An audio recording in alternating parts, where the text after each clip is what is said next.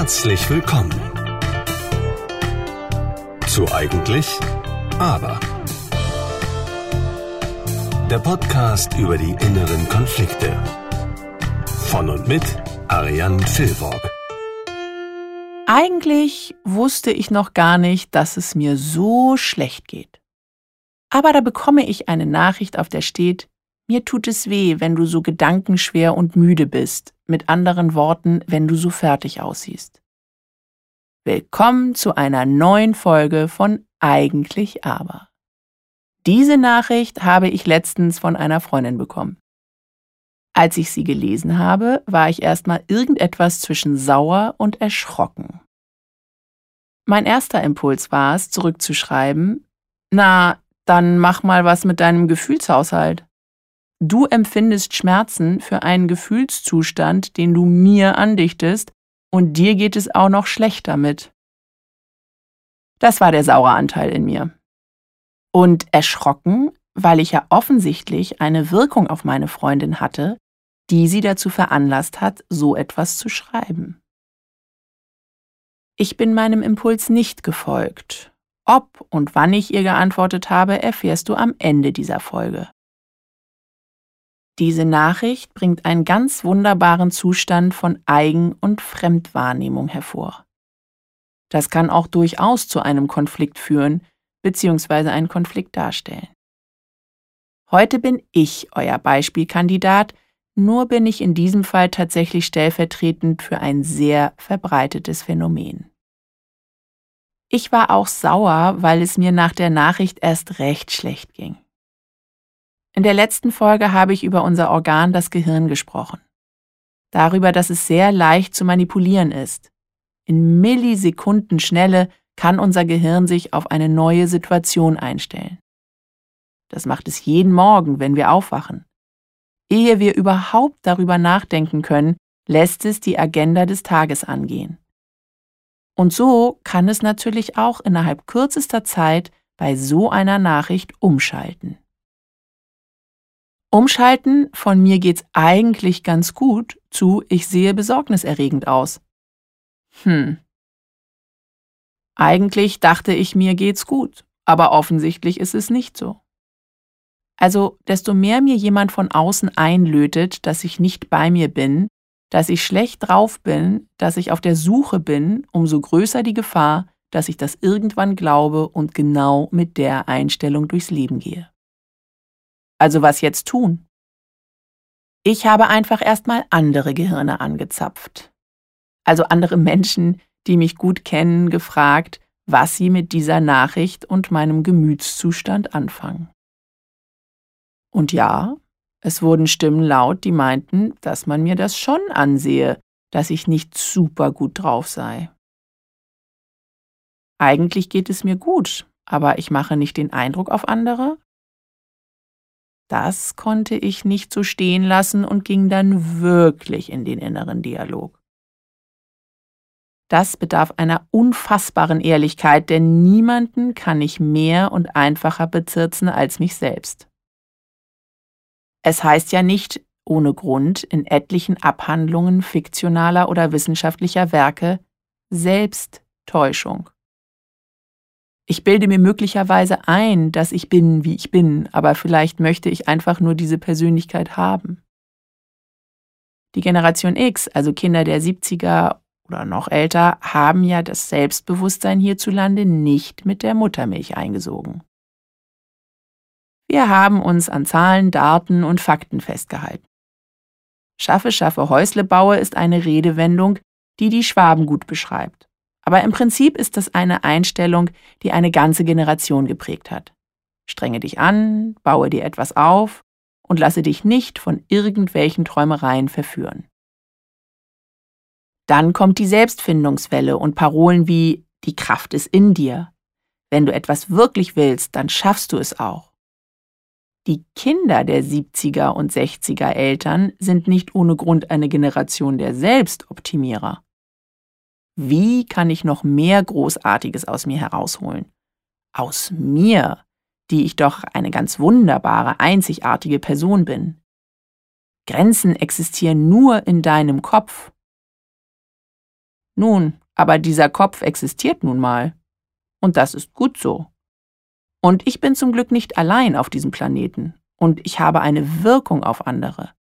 Du hast eine Wirkung auf andere. Mein Nachbar hat sie und meine Kollegin. Meine Klientin, der Metzger, die Politesse. Wie mein Umfeld auf mich wirkt, hat wieder etwas mit meiner eigenen Landkarte zu tun. Blau wirkt auf mich anders, als es auf dich wirkt. Aber wir sind uns beide einig, wenn wir einen strahlenden Himmel sehen, dass er blau ist. Warum ich dir das erzähle? Weil natürlich auch meine Freundin einen bestimmten Film laufen hat. Sie ist durch eine schwere Phase in ihrem Leben gegangen und ist ohnehin ein sehr sensibler Mensch und nimmt Gemütszustände anderer leichter auf als andere. Mit anderen Worten, sie hat sehr sensible Sensoren. Also wie viel von meiner Gemütsneigung ist durch ihren eigenen Film gegangen?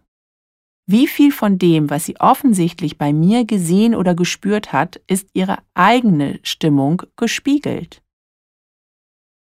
Dass ich mich in einem offensichtlich leicht schwermütigen Gefühlszustand befinde, war mir nicht klar, bis ich ihre Nachricht gelesen habe.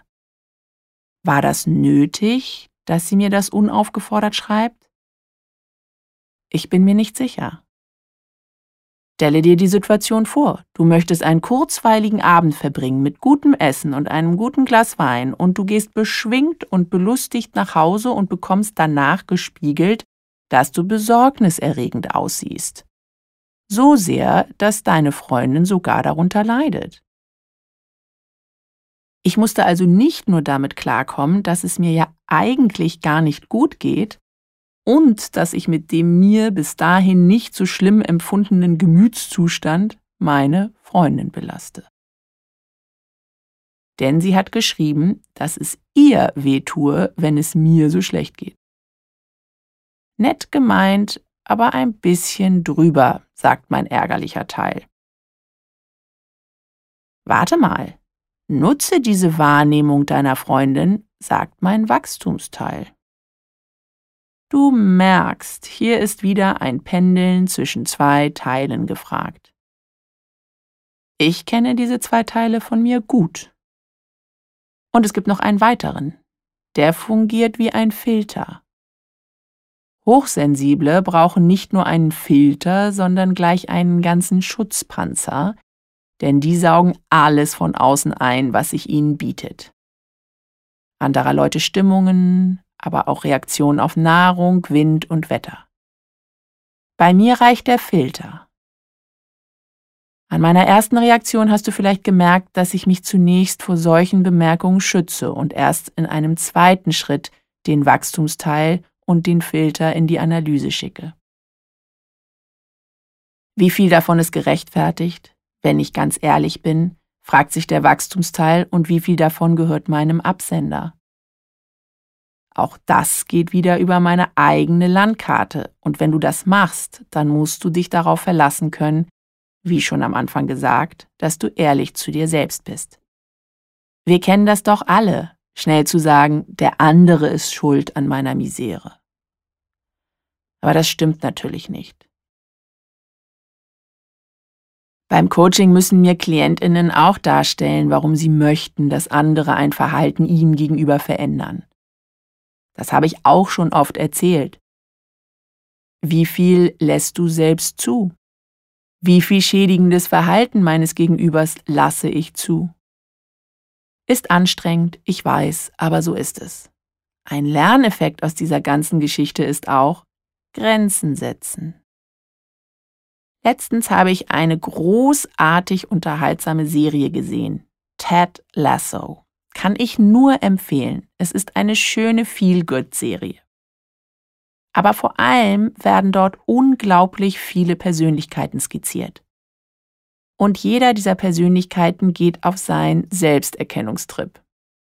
Ganz besonders interessant ist die Wendung bei einer Figur, die zu Beginn der Serie genau gar keine Grenzen aufgestellt hat und sich die Rolle des Blitzableiters für die Befindlichkeiten anderer angezogen hat. Beleidigungen aller Art sind bei ihm abgeladen worden und er hat alles stoisch angenommen. Sämtliche Grenzen wurden dort überschritten. Schlimmer noch, er hat es zunächst gar nicht ernst nehmen können, wenn da jemand war, der respektvoll mit ihm umgegangen ist. Ich, die ich immer predige, dass ungefragtes Feedback tatsächlich wie ein Ratschlag ankommt, werde meiner Freundin auch diese Rückmeldung geben. Sie war sich dessen nicht bewusst, was sie da losgetreten hat, und es war in jeder ihrer Fasern gut gemeint. Dazu kenne ich sie gut genug. Und ich bin ihr auch ein wenig dankbar, dass sie das so unaufgefordert geschrieben hat. Und nein, ich habe ihr auf die Nachricht nicht geantwortet, zumindest nicht direkt darauf. Bei passender Gelegenheit werde ich mit ihr darüber reden. Denn ein klein wenig grenzüberschreitend war das schon. Und das liegt in meiner Verantwortung für mich, ihr das zu sagen. Es gibt den Spruch, der in Seminaren für Feedback geben genutzt wird. Feedback is a gift. Sinngemäß wie Ratschlag. Nur das Geschenk, also a gift, positiver klingt als Schlag. Auch Geschenke können falsch oder sogar einfach nicht durchdacht sein und nur den Schenkenden glücklich machen, aber nicht den Beschenkten.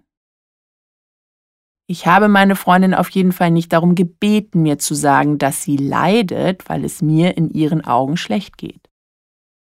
Und ich bin mir fast sicher, dass wenn das bei jemandem ankommt, der sich nicht ganz so in dieser Selbstreflexionsnummer auskennt, zwei Dinge hätten passieren können. Erst recht in ein tiefes Loch fallen und Schuldgefühle haben oder Verhärtung und Wut gegen den anderen. Und beide Extreme sind nicht zielführend. Dabei fällt mir ein, dass das ein schönes neues Thema für eigentlich aber ist. Eigentlich sollte man in einer Freundschaft ehrlich sein. Aber wie viel Ehrlichkeit hält eine Freundschaft aus? Ich hoffe, ich habe dir viele Denkanstöße mit dieser Folge mitgegeben.